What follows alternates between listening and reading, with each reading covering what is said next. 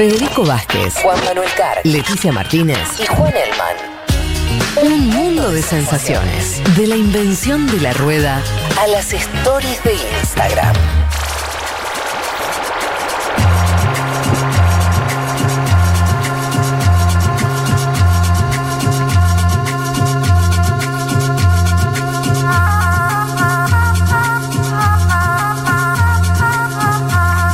Eh, vayamos ya, Juanma, meternos con Bolivia, porque mm, de vuelta, me parece que eh, yo no encuentro muchos ejemplos de...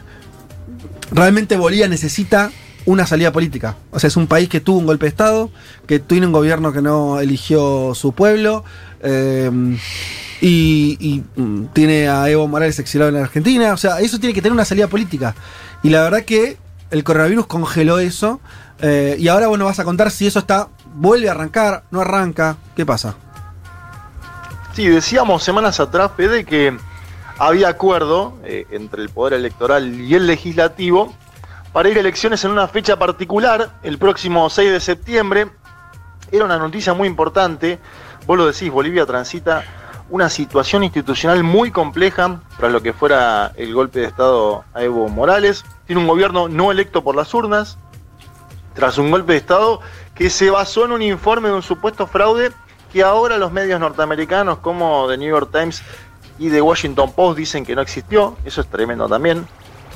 En ese contexto, yo te mencionaba en la venta que apareció una carta de Janine Áñez, la presidenta de facto de Bolivia, así hay que llamarla, la presidenta de facto de Bolivia, que le escribe a la presidenta de la Cámara de Senadores, Eva Copa, donde le dice, en estas condiciones de avance del COVID, Sí. no podemos ir a, ir a elecciones normalmente. Ella niega en la carta, es, es- es muy sintomático también un tramo, donde ella niega en la carta que se quiera mantener en el cargo y lo acusa a Evo Morales de eso. Bueno, eh, alude principalmente a la cuestión eh, sanitaria para decir no puede haber elecciones ahora.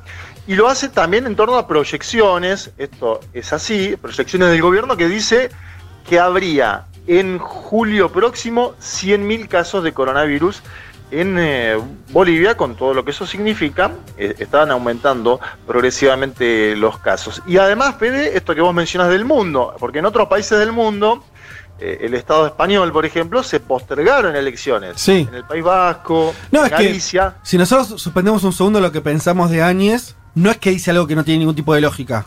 La verdad que tiene algo, algo de lógica contemplar la estación sanitaria para hacer No es el día de la elección, además, es la campaña, todo, ¿no? todo un proceso. Sí.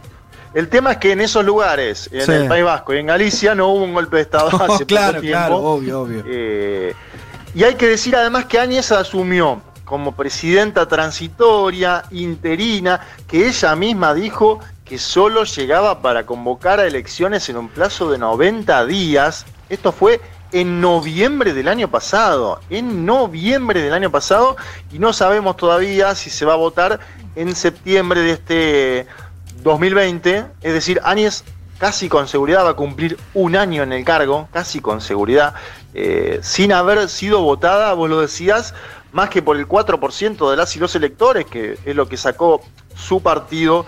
Y en el medio también aparecen otros eh, actores. Fernando Camacho, que yo considero que es el autor material del golpe de Estado, porque es quien ingresa al Palacio Quemado cuando Morales todavía está en Bolivia. También él pide la postergación. Son dos candidatos, tanto Áñez como Camacho, y ahí me parece, Fede, que con el escudo de la pandemia alejan una elección, la postergan, Sí. una elección que venía muy complicada para los dos, con una preferencia, al menos en las encuestas, nítida para Luis Arce Catacora, que se proyectaba hasta con posibilidades de ganar en primera vuelta. Bueno, todo eso pasó, cambió, en el medio apareció la pandemia.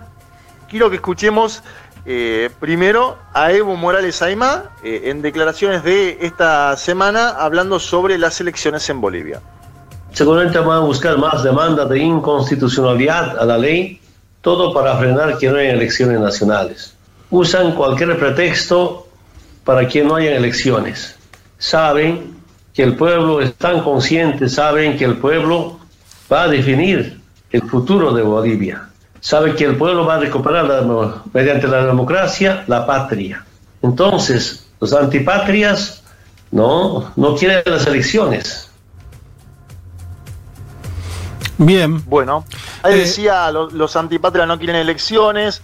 Es, es entrevistado por un medio boliviano que es Cauchazún Coca, uno de los pocos medios bolivianos, Fede, que saca a Evo Morales. Eh, hay como un cerco mediático también muy fuerte ahí. Y creo que es compleja también la situación para él, ¿eh? porque tiene que pedir elecciones, porque fue apartado por un golpe de Estado. Pero es claro que la pandemia complejiza esa búsqueda democrática. Me parece que Morales también sabe eso. Eh, y, y es un escenario complejo para los dos líderes, para la presidenta de facto, porque haga lo que haga, va a tener señalamientos, y para Evo Morales también, porque fue apartado tras un golpe y pide una búsqueda Y- democrática. Juan, Evo está, está apoyando entonces la convocatoria en septiembre. Sí, a ver, eh, eh, el MAS quería que se vote en agosto incluso, de Claro. acuerdo a lo que salió en la Asamblea Legislativa hace tiempo, está, está pidiendo que haya elecciones el 6 de septiembre, sí. Es decir, que, que- que no, que no se extienda mucho más en el tiempo. Lo que dice Morales, que también tiene algo de lógica, es el coronavirus llegó para quedarse, no sabemos cuánto tiempo va a sí. estar. Si, si el coronavirus llegó para quedarse, en algún momento va a ser que vamos a tener que hacer elecciones. Qué loco, porque si esto ocurriera en otro país o, o Áñez fuera de otro color ideológico, acá una salida institucional muy fácil, que es que gobierne el Congreso. Recordemos que hay instituciones en Bolivia. Sí. O sea, hay un Congreso. Pasa que el Congreso tiene mayoría del más. Claro. En cualquier país no gobierna cualquiera. Go- O sea, si vos por un motivo tuviste un golpe de Estado, Evo Morales se fue porque se aburrió de ser no, no importa, tenés acefalía. En, Bo- en Bolivia, Sí, hay una sucesión jerárquica. sí, y además, frente al, al- cualquier país en- ante una situación de conmoción, recordemos a Argentina en el 2001, ¿qué hizo? Se juntó el Congreso. Mm. En Bolivia existe un Congreso. Es una Cámara de Diputados. ¿no? Funciona. De hecho, lo que estás contando, Juanma, es que tanto funciona que son los que negocian con el Poder Ejecutivo, ¿no es cierto? Esto de la fecha de elecciones. O sea, Seguro. ahora lo, in- lo insólito, lo insostenible, es que hay- haya un Poder Ejecutivo que se mantenga ahí en eternum cuando hay otra institución mucho más legítima, elegida, con votos y demás, Claro. que es el legislativo. De última Sí. tendría que Áñez correrse y decir, bueno, la verdad no sé cuánto va a durar cuando pongamos elecciones, que gobiernen el Congreso. Pero eso, eso es demasiado obvio. Claro. Pero Imagínate que no ella se aprovechó de esa No, sucesión bueno. jerárquica en la que iban renunciando, renunciando. Sí, claro. Difícilmente eh, largue la presidencia. No, no, seguro. No, no, y, y en el medio tenés ahí, eh, ya hay una, una especie de movilización por abajo, no en el sentido de salir a la calle, pero sí en el sentido de el debate público. Ajá. Eh, a ver, esta semana salió la Central Obrera Boliviana y la Federación Sindical de Trabajadores Mineros de Bolivia a decirle a Áñez que le quedan dos caminos, que son elecciones o convulsión social. Quiero que lo escuchemos porque es muy fuerte el mensaje de la Federación Sindical de Trabajadores Mineros de Bolivia. Escuchémoslo. Es por eso que me voy a dirigir a la señora Áñez. Te quedan dos caminos. Uno es aprobar de manera inmediata la fecha de elecciones el 6 de septiembre.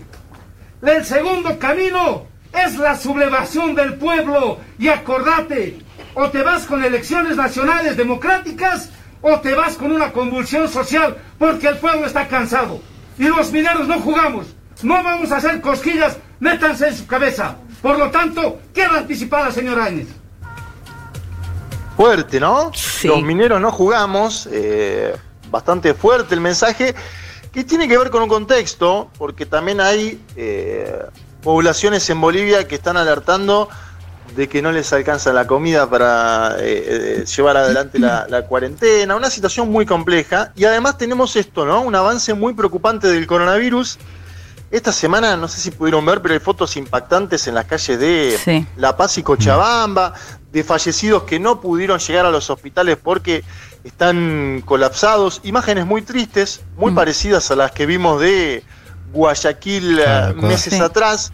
Yo creo que ahí pesan también las decisiones sobre ideologizadas del gobierno de Janine Áñez, que por diferenciarse del gobierno de Evo Morales, expulsó a los médicos cubanos, los mismos médicos cubanos que fueron a Italia a, a ayudar a la lucha contra el coronavirus en aquel eh, país. Y además, otro dato que les mencionaba que me parece muy interesante de esta semana, interesante y a la vez preocupante, es que en Yapacaní, en, en- en- en el departamento de Santa Cruz, hubo quema de antenas. La hicieron pobladores, ciudadanos, como en otros lugares de este planeta, ante esta supuesta creencia insólita de que en dichas antenas hay 5G, que el 5G es transmisor del COVID. Bueno, todo esto es una especulación que no tiene fundamento Sí. científico, pero que se ha transmitido. Incluso hemos visto esta semana, la semana pasada nosotros poníamos el audio de Miguel Bosé, esta semana lo dice Bumburi, otro artista español. Es decir, ¿A empieza Bumburi a también se subía esa? Eh, ah,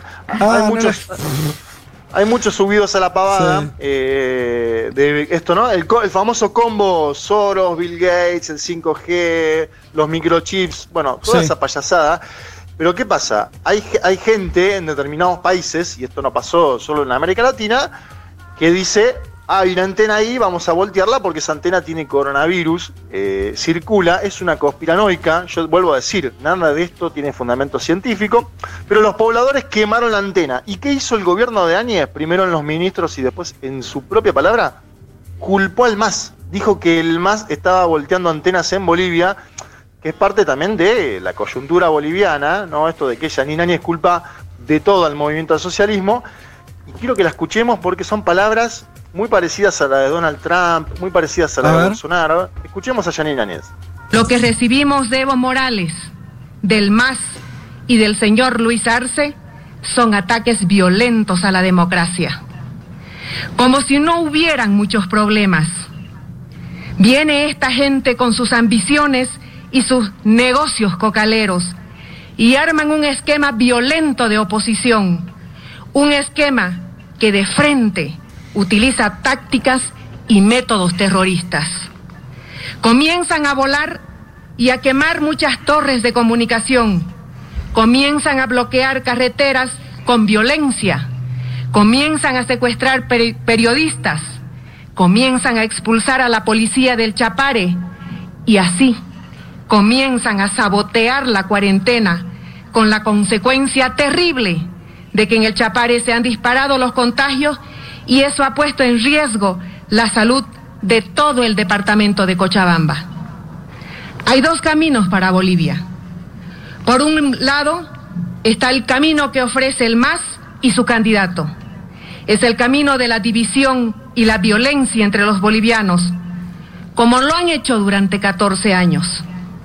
Y es el camino por el cual Evo y sus cocaleros intentan retornar al poder. Bueno, Bueno, sí, claro. ¿cuál es- la estrategia es, es- es casi obvia.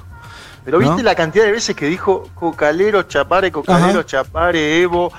A mí me hacía acordar a este discurso trampista cuando habla contra Antifa o a Bolsonaro, lo, lo traíamos también la semana pasada, cuando habla sobre las manifestaciones. Aparte es increíble, fe de compañeros, que quien hable de ataques violentos a la democracia sea esta presidenta de facto No, que, bueno. no quiere, que no quiere que haya elecciones, que fue autoproclamada, ¿no? Eso también es un punto... ¿Quién ataca la democracia? Sería la pregunta en Bolivia de, hoy. de hecho, Juanma, perdón, pero me quedé pensando cuando escuchábamos a los trabajadores mineros, digo, en cualquier otro contexto uno lo hubiese tomado hasta como un, un poco golpista, ¿no? Que le digan, bueno, esta presidenta se va por elecciones o se va con un estallido social, pero en un contexto en el que justamente la presidenta llegó por un golpe de Estado, ¿qué se puede cuestionar? Sí, es como que los límites, está bien lo que decís Leti, porque los límites en Bolivia hoy a nivel político están... eh, Si bien siempre, a ver, si- los mineros bolivianos históricamente fueron parecidos a este audio que acabamos de pasar. No, no, Claro. históricamente, los mineros bolivianos se plantaron ante gobiernos de todo color político de forma muy picante, diríamos coloquialmente. eh, y lo que pasa que, claro, este señor dice, eh, es, eh, ¿se va por elecciones o se va por convulsión social? También dando cuenta de un escenario, esto que decíamos antes. Eh, falta de alimentos en muchas localidades, gente que se muere llegando a los hospitales porque están los hospitales colapsados en La Paz, en Cochabamba. Un escenario muy convulsionado, sumándole además a la crisis eh, Claro. indudable institucional y política que tiene Bolivia desde noviembre del año pasado. Juan, ahí Sí. también hay, digo, ahí es una, una primera pregunta, ¿no? Digo, que esto de la convulsión social, ¿cuánto puede aguantar Añez en un clima ya de por sí convulso con todo lo que vimos el año pasado y con escenas, digo, de, de mucha digo, represión, gente muriéndose en las calles, pobreza, etcétera? Ahora, también es cierto que a Añez le conviene una salida, digo, también hay un, un escenario que el gobierno me parece que también está midiendo que es, digo, hoy tienes un escenario donde están segundos en las encuestas y donde incluso nosotros lo hemos contado cuando vimos elecciones, digo, hoy es, es probable que en una elección pueda ganar Anies en, En el balotaje. en el balotaje. Digo, y, y si gana el más, en todo caso, ver, ver que, que no lo podrían dejar o que alguna maniobra podría llegar a ver, digo, no sería algo raro. A lo que voy es que me parece que al gobierno, digo, también este escenario lo complica. Digo, no me parecería raro que el gobierno también esté buscando legitimarse con elecciones que sí pueden ser más o menos dudosas, pero que no es tan claro que vayan a ser para el más en primera vuelta. Eh, Digo, No, Sí. se- seguro, y además ahí, eh, por eso Áñez deja abierta la puerta a la posible promulgación, ¿eh? No es que Áñez Claro, eso me "No parece la voy a importante". promulgar. Che, A le, quiero leer un mensaje Sí. que porque va en una línea distinta. eh, escribe Paseña, dice el New York Times y el Washington Post no dicen que no hubo fraude en Bolivia, dice que la forma en que la OEA hizo su auditoría fue usando medios cuestionables. Detesto Bueno. a Áñez, dice Paseña, y quiero elecciones. ¿Para qué sigo? Porque mandó un par de mensajitos así seguidos. Queremos elecciones. Eh, dice Evo antes tampoco daba entrevistas dentro de Bolivia. Evo no es la solución para este momento. Áñez fue parte de la asociación que establece la constitución. Bueno, mm, sí, pero no. Eh, recordemos esa elección, eh, querida oyenta, la- la- fue sin la bancada del MAS. O sea, ¿de qué me estamos hablando? Y en un No, contexto no, de no, persecución, con yo- familiares nosotros- del más claro. eh, perse- No- no había perseguidos, casas quemadas, digo, también hay un escenario de juego brusco institucional muy fuerte con, Sí. ju- con juegos paramilitares, digo. Nosotros Otro contexto. Nosotros estuvimos en esa ciudad de La Paz en los días posteriores al golpe. No podíamos entrar a, a la, a la Plaza Murillo. Los congresistas no podían entrar a la Plaza Murillo. Claro. Entonces, no, no fue una asociación eh, en el marco de la Constitución. Eso no fue así. En la realidad política es que el MAS tiene mayoría en ambas cámaras y esa mayoría no se puede expresar al momento de la asociación.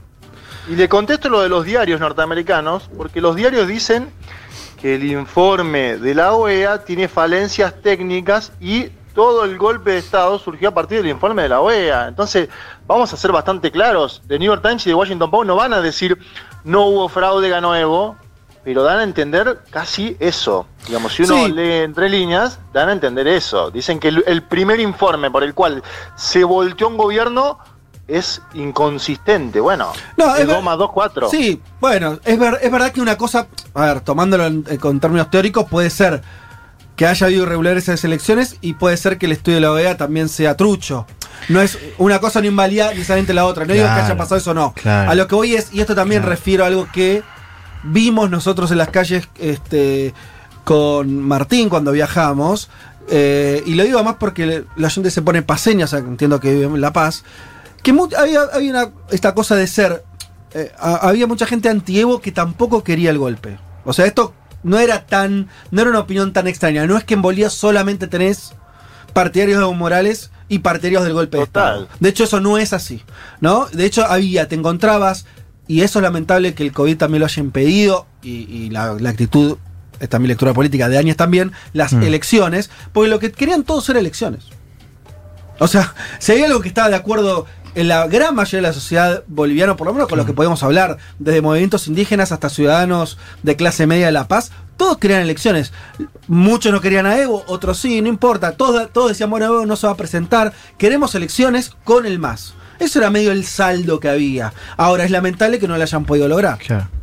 No, y los mineros, Fede, Sí. en este discurso ultra incendiario que dan, también en un momento dicen, este no era el cambio que nos dijo Áñez, que, porque a ver, tanto los mineros como la COB son los que empujan a Evo Morales a la salida en un punto, se da por el, eh, eh, este informe de la OEA, pero es en la misma jornada donde ellos le dicen, bueno, el presidente por ahí tiene que irse, y se da esa, bueno, esa seguidilla lastimosa donde Evo Morales hace aquella conferencia en el Chapare y después un avión de México lo busca, etcétera. Ya conocemos todo eso, se juramenta años después, sin quórum, se autojuramenta presidenta del Senado y después presidenta del país. Eh, no estaba en esa línea sucesoria que dice la oyente.